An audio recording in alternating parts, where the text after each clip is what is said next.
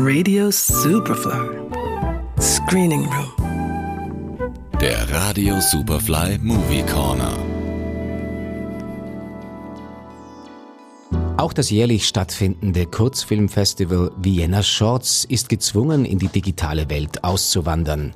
Die Macher haben blitzschnell reagiert. Innerhalb weniger Wochen haben sie eine eigene Streaming-Plattform entwickelt. Auf dem Vienna Shorts Festival Hub werden nun ab 28. Mai rund 280 Filme in 50 Filmprogrammen sowohl live als auch on demand zur Verfügung stehen, davon viele Österreich-Premieren.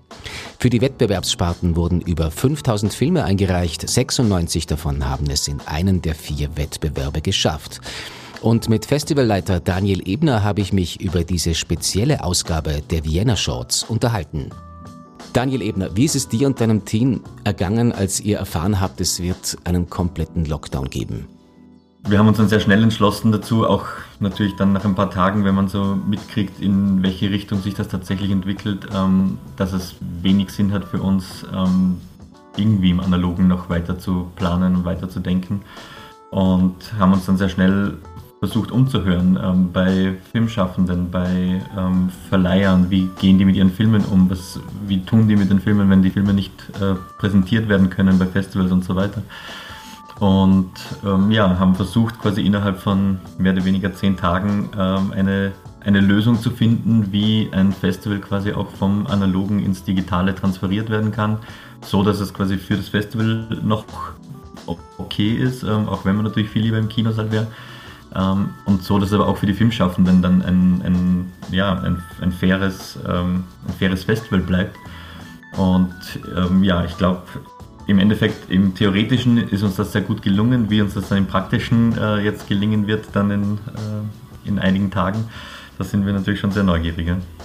Über 5000 Filme aus äh, 50 Ländern sind heuer eingereicht worden. Wie schwierig war die Auswahl und was hat dich an den Einreichungen am meisten überrascht? Was mich dann immer wieder fasziniert, ist tatsächlich mehr, wie sich ähm, im Nachhinein, wenn dann die Auswahl getroffen ist und sich vielleicht auch die persönliche Lebenssituation eben ein bisschen verändert, wie das mit dem Coronavirus natürlich passiert ist, ähm, wie dann auch der Blick sich auf diese Filme dann teilweise wieder verändert und welche, ähm, ja, welche Kraft und welche, welche Intensität dann manche Filme dann plötzlich auch entwickeln, die man ihnen in der Form die man zwar gesehen hat schon vorab, aber die man vielleicht in der Form noch äh, nicht so äh, völlig wahrnehmen konnte. Ja. Eben ein Beispiel ist The Speech, ein, ein äh, chinesisch-amerikanischer Film, der die SARS-Epidemie 2003 in China ähm, zum Anlass genommen hat, um quasi so eine, eine Schule unter Lockdown ähm, zu ähm, porträtieren, drei Kinder in dieser Schule zu porträtieren und ähm, wenn man sich das dann plötzlich angesehen hat und äh, wir sehen, wie sich, wie sich unsere Situation parallel ähm, in eine ähnliche Richtung bewegt, das, ähm, ja, das ist krass und das macht schon alles mit einem. Jetzt bleibt es natürlich eine große Enttäuschung, dass das Festival nicht in der geplanten analogen Form quasi stattfinden kann. Aber siehst du eigentlich auch Gutes daran? Äh, birgt so ein Online-Festival auch Chancen? Immerhin ist ja der Besucher ähm, jetzt nicht mehr ortsgebunden.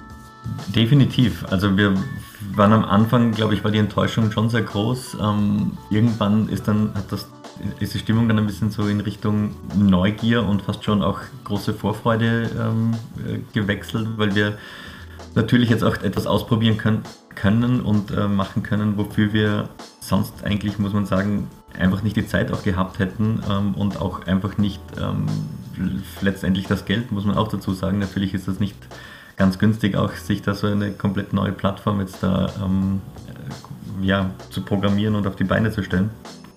Ähm, also ich, ich, bin schon sehr neugierig, wie das funktionieren wird. Eben wie du sagst, man ist nicht ortsgebunden, das heißt, man hat jetzt Zugriff auf ganz Österreich, auf das Programm, auf die Filme. Ähm, ähm, wir haben viele internationale Akkreditierte. Ich glaube schon für die Zukunft, dass das so eine, eine, ja, eine neue Möglichkeit auch sein kann, wie man ein Festival auch nochmal anders denken kann und auch Filme nochmal anders präsentieren kann. Dass wir vielleicht auch überlegen können, was, was funktioniert analog im Kino besser, was funktioniert digital besser. Und so eine, letztendlich nehme ich mal an, das wird bei vielen Festivals dann so sein, dass es so eine gewisse Hybrid-Variante dann in den kommenden Jahren geben wird, wo wir ähm, letztendlich dann sehr, sehr davon profitieren werden, von dem, was wir dieses Jahr einfach ähm, herausgefunden und gelernt haben.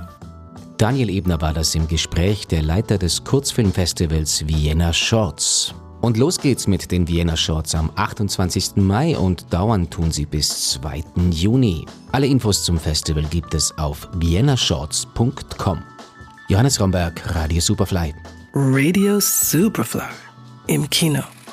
Screening Room. Präsentiert vom Filmarchiv Austria.